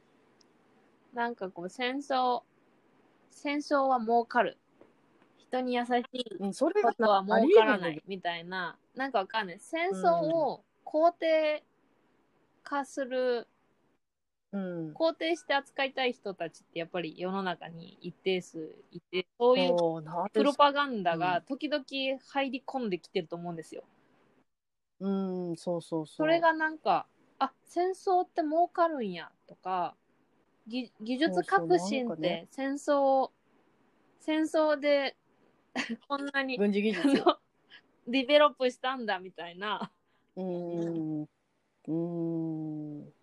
これは事実かもしれないがプロパガンダかもしれないとかですね。うん。かたやそそうやってサバイバルする力をつけるための学校をやろうっていうとすごいビジネスっていうよりかは NGO みたいな感じでうん、そのなんだろう。もう儲かってはいけないじゃないけど儲からない。うん。ビジネスじゃないみたな。ないんか、うん。うん。な、な、な、なんなんやこれはみたいな感じで、感じがしている。うん。なんか、儲かるんじゃなくて、ちょうどいいっていうのを、どんだけ絶対値ゼロでいられるかみたいな方かなと思ってて、その余剰を出すとか、足らないとかじゃなくて、いつもちょうどいいんだっていうのを、しかもそれをサステナブルにゼロを保つっていうのが一番、もしかしたら、あの、価値のあるものになっていくのかなっていう気がしてて、うん。ん。いつも保険作りたくなるからさ、貯金もいっぱい持っときたいとかさ、なんかローンとか組むからマイナスの状態にあったりとかいろいろするけど、うん。そうじゃなくてちょうどでずっといるっていうのが、ノンプロフィット。結構サバイバルうんそう。なんか今今っぽいというかなんか私はちょうどいいっていう言葉大好きやけど、なんかちょうどいいって日本人にもすごいフィットしてると思うし、サイズ感とか無駄を出さない。だからもったいないっていう言葉もそうだけど、あの何何かしらでかすぎることとか、あのたくさん有り余るほどあるってあんま幸せじゃないと思うのよね。私はまだね、そのちょうどいい、自分にとってちょうどいい感覚っていうのがよくわからなくて、なんだろう、うん。お金はもっと、いつまで経ってももうちょっと欲しいっていう感じが続き、部屋を整理するときも、これって本当に捨てていいのかなみたいな、まだもっと着たいみたいな、そのうん。適切な量がわからない自分っていうのがまだまだうん。いて、まあ もうちょっと、うん。もうちょっともうちょっと欲しいみたいなずっともうちょっと欲しい状態。うん。そうなんかもうちょっと欲しいっていうのも、なんかそう言葉って全てを語れないから、あの難しいところなんだけど、そのもうちょっとのいいもうちょっとっていうのがあって、そのもうそのもうちょっとでいい欲しいって言ってるやん、うん。今ね。けどそれがもうちょっと超えたぐらい持ってしまった時っていうのはちょっとまたバランスコストもだから常にもうちょっとある状態がちょうどいいって言えるってことになってくるから、だからそのもうちょっとっていうのがちょうどいいっていうことになるんだよね。逆に言うと。そのもうちょっとがちょあのゼロっていう意味合いが、えっ、とまあ説明がしきれないけど、こんな短い時間ではしきれないけど、要するにもうちょっとだから一回りぐらいかな、うん。100いつも常に120%、100%こう生活していく中でいつも120%何かしら余裕がある、20%余裕があるような状態をずっと続けていきたいっていうようなのがあなたのちょうどいいってことなるほどうんね。っ、ていうこと、うん。うん、そうそう。そういう意味なるほどなるほど。うん、あなたにとってだからそれがさ380%ぐらい来たらちょっとおかしくなっちゃうの 逆に。いきなり世間のそう世間のすごいっていう評価が得られるけどなんかいきなりバランス崩し始めてその自分の幸せの方向にいきなり舵を取れなくなるようなことが起こったりするような多分性質があるかなってちょっと思ったりしてそれで余剰な、うん。ほらい異様な管理費がかかったりさ、ゴミが出たりとかさするような世界になってくる、うん。なるほどね。うん、それしだすと、あの非常になんかこう、うん、だ自分がマネージできて、例えばそのお金が余ったお金によってあれをちょうどやりたいっていうのがあったら、その余剰はぴったり、うん。まあ、それもまたまたまたちょうどいいになるんだけど、そうじゃない分が、あのあると、バランス崩して例えば変な薬を買うお金になってしまったりとかしてる人もストレスだけ増えていってまあね。今日もねでそんなニュースがあった。そうそういうニュースがあったでしょ。やっぱりそのすごくお金持ちだと思うしね、あのうん彼もね、うん、だからバランスがやっぱ崩れてるだけのことだと思うから、うん。だから持ちすぎたら持ちすぎたらやっぱそういうことが起こるっていうところの、そういう意味でちょうどね。理解しました、うん、うん、だからちょうどいいとサバイバルがねある、まあ、学校というかねバーがあったら素敵だななんて、ね、思いますけどね。話。はいしてみましたけどもいかがでしたか？今日はまあ思ったより暗くならなかったかなそうですね。ちょっと、あの、なんだっけ、あの薬。のびちょのノビチョフだけは飲まされたくないなっていう、注意して。でもどうかなのびちょふで一瞬で死ねるんだったらういいんじゃないん、いやいやいや。いやいや、私が何て言ったか分かんないけど苦しいもう死んだみたいなでも悲しいかな。今回ニュース、うん。1週間くらいん今回ニュースになってた人はうん、回復回復に向かってるって。回復です。よ。いやうん、だからまあ、こりゃ危険だよ。もうずっと大使館から出られないかもしれないよ。誰が、えそのさ今回のさなんだっけ？ヌワ、うん、どっちの人？ヌワイノフなんだっけ？飲まされた方の人が出れないってこと？そうそうそう。だってさもうずっとさ狙われるかもしれないじゃん世界から。おおー。そう、そこもうちょっとちょっと私もね、まだ調べ、調べというかあんまり見てないからね、あれなんだけど。なんとかの。いや何やったっけな？いや えっと。そう、また見てみますよ。いやー、私たちはね、実はね、すごく未来に生きてるようでね、すごい昔に生きてるとも言えるぬわりぬわりの石。ぬわりはい。ぬいし、はい。もうね、そう、100年前のことはね、最近と言っていいぐらいの 感覚でいいと思うんですよ。その世紀あの映像の世紀が大体 since、えー1895ですからね。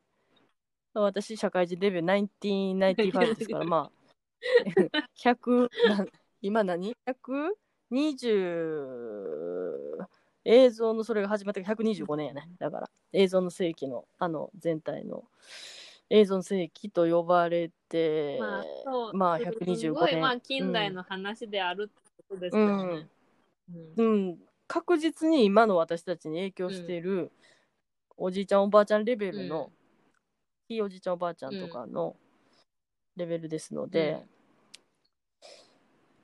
実は昔じゃなかったということが最近いろいろ分かっているとう。いうんことですけどね、まあその辺をちょっとなんかうん。理解すると、まあ共感というかなんか、まあ、理解っうん。ていう意味でまあなんでっていうこともまあ一応ちょっとまあ共感してみることもできる、うんそこからまたなんか糸口はあるのかなうんとかね。なんか、もっとね、うん。なんだろうか。いろいろいろ考えても、やっぱりベルリンが、あすごい気になるんですよね。うーん。なんかうん。歴史の、歴史の、まあ、エポックメイキングな場所じゃないです。うーん。で今、とてもコスモポリタンな雰囲気になっていて、うんうんうんまあ、そ、それを作っ、作ろうと努力している、まあ、ベルリンうん。市民とは、じゃあ、まあ、一体うん、具体的にどういう施策を進めてるのかとか、なんか、うん。も、もっとその、もっと近代、いや、もっと現代の取り組みとかもそう、知りたいなと思いますし、うん。うん。まあ、なんかこう、まあ、ヨーロッパのことは本当によくわかんないことも多くて、じゃあ、あの、ワワルシャワっていつからなくなったのよとかですね。なんか、まあ、その、それぞれの王国が血縁関係を結ぶことによって、あのそれが土台と、うん国の土台となってると思うんで、それがまあつながってるのとか、なんかそういう、もうちょっと、うーん、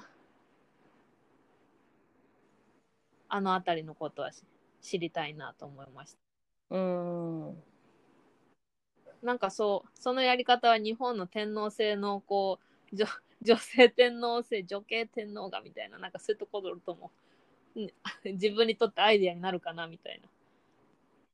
うん女性天皇が誕生するっていうことは、つまり外国で言うとどういうことなんだみたいな。